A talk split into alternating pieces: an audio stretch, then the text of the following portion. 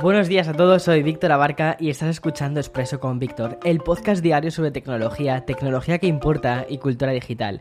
Bien, hoy celebramos la llegada de Windows 11, la oferta de Google y las novedades que implica la conversión de HBO a HBO Max. Pero el episodio de hoy también implica hablar de la gran crisis de Facebook, agrandada ayer por la caída masiva de sus servicios.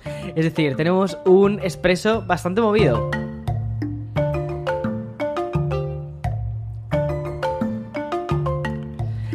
Qué buen momento para estar aquí, porque es que septiembre y octubre son los meses donde las grandes compañías tecnológicas nos dan más noticias. Hay keynotes, hay eventos, hay lanzamientos y hay anuncios. Y así es como hemos ido diciendo hola al iPhone 13, al iPad mini y desde la noche de ayer a Windows 11 y a un montón de nuevos productos de Surface. Esperando que mm, el día de hoy eh, Microsoft ya adelantó unas horas el lanzamiento de su nuevo sistema operativo, aprovechando sobre todo los desfases horarios. Así que el despliegue mundial se va a realizar de manera más gradual y conforme los países amanezcan van a ir descubriendo la disponibilidad de este nuevo Windows 11.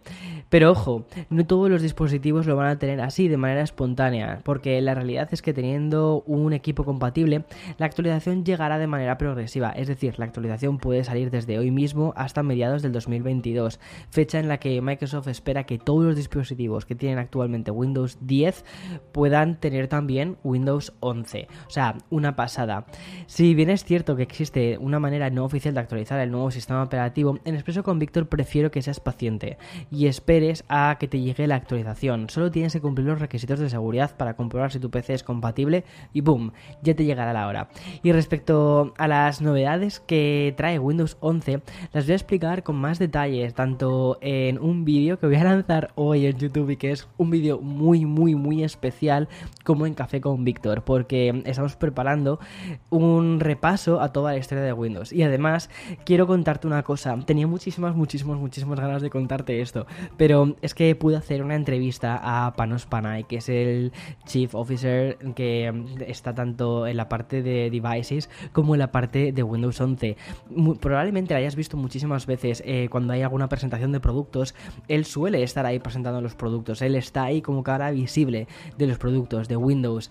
Y pude entrevistarle hace, hace unos días y estuvimos hablando durante más de media hora sobre Windows 11. Fue una charla súper distendida y la voy a publicar hoy por fin ya en YouTube. Además vas a tener subtítulos para que puedas seguirlo todo perfectamente en español y en inglés. O sea que va a ser una fantasía. Tengo muchas ganas. Para mí esto me parece como un wow, un hito, de verdad. Es, ha sido una oportunidad, ha sido una experiencia, ha sido ha sido todo, ha sido todo.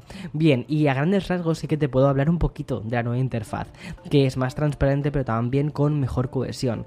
El menú de inicio está centrado junto a las aplicaciones, tienen también una distinta iconografía y nuevas carpetas en modo oscuro.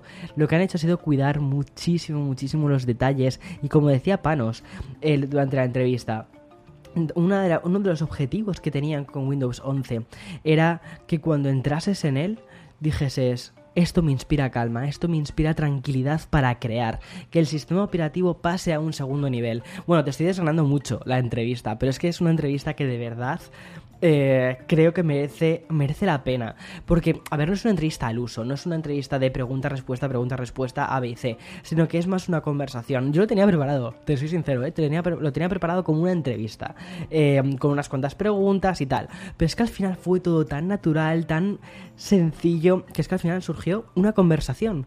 Y aunque sí que pude hacerle muchas de las preguntas que efectivamente tenía apuntadas, pero es que al final luego salieron otras que fueron surgiendo con total naturalidad. Y muchas de las preguntas que tenía y es que me estaba respondiendo él sin yo ni siquiera estar preguntando, porque era como que la conversación iba por ese camino. Era muy, muy, muy guay. Estoy muy contento, ¿eh? O sea, así que nada, eh, aquí ha nacido la nueva Oprah Winfrey, eh, pero en los podcasts y en español, ya está. No es broma, anda que no me queda para llegar al nivel de Oprah. Qué maravilla. Bueno, y como dice el título de, de hoy, Además de eh, lo que te contaba de Windows 11, mientras el mundo estaba implosionando eh, varias horas por la caída masiva de Facebook, que sobre todo implicó que millones de usuarios del mundo, más creadores y anunciantes, no, pudiesen usar ni Instagram, ni WhatsApp, eh, ni tampoco Facebook, ¿vale? Microsoft adelantaba su lanzamiento. La caída fue tan intensa que las 6 horas que duró incluso afectó a los propios trabajadores de Facebook, los cuales no pudieron ni realizar sus funciones funciones. Eso sí, no llegó eh, a la que azotó durante 24 horas a la plataforma en 2019, que eso sí que fue una super odisea. Según informó la compañía tras restaurar el servicio, el motivo no se debió a un ataque o algo similar,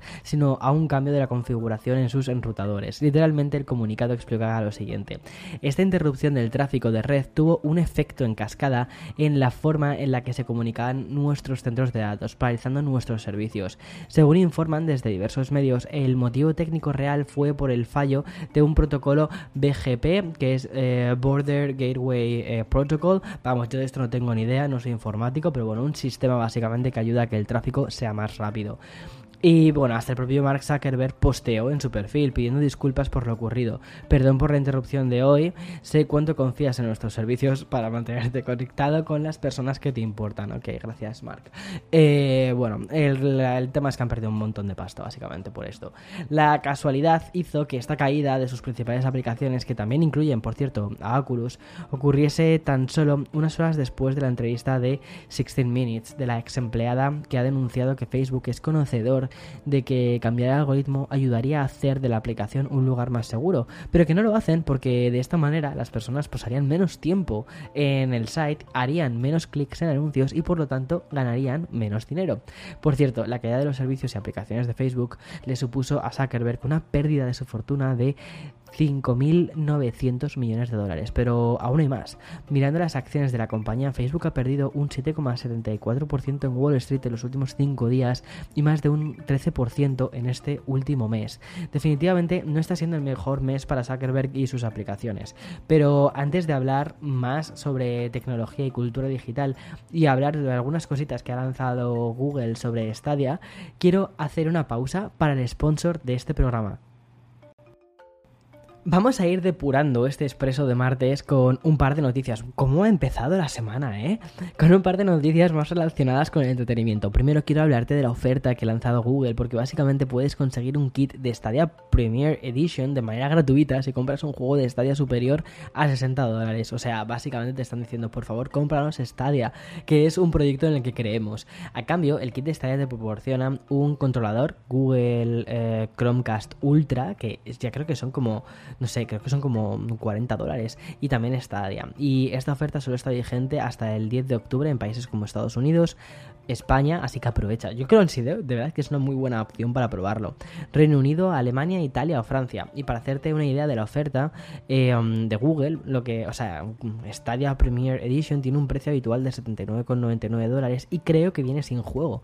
O sea que realmente está muy bien, o sea, muy, muy, muy bien.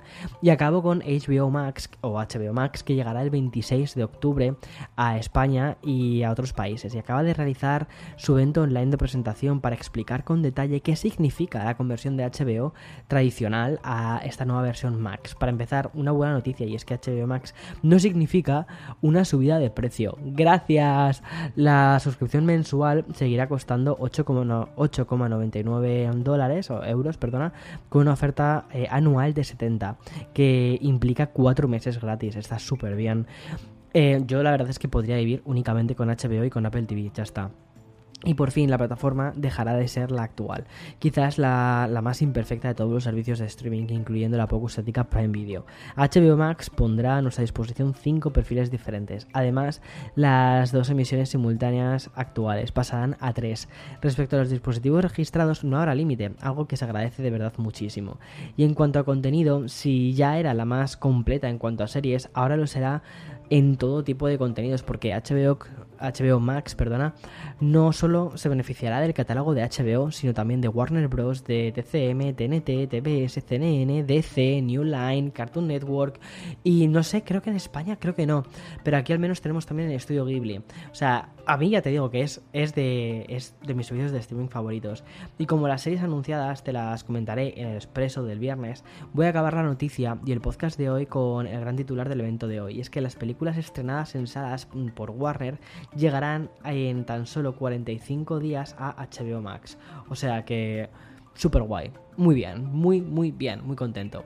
Y nada, hasta mañana. Por cierto, por favor, echa un ojo al vídeo de YouTube de Panos, porque es que es. Para mí ha sido un highlight. Para mí ha sido como un. Ok, Víctor mola, mola. Estos últimos cuatro años haciendo vídeos en YouTube sobre tus cosas, sobre tu tecnología, sobre tus movidas varias, eh, este ha sido uno de tus, de tus highlights. Junto con la entrevista a Craig Federighi de Apple hace también Vice President, hace tan solo unos meses. O sea, es que, no sé, estoy tan agradecido a todo lo todas las cosas que están pasando. O sea, es como, wow, wow, wow. Mil gracias, mil gracias. Chao, chao.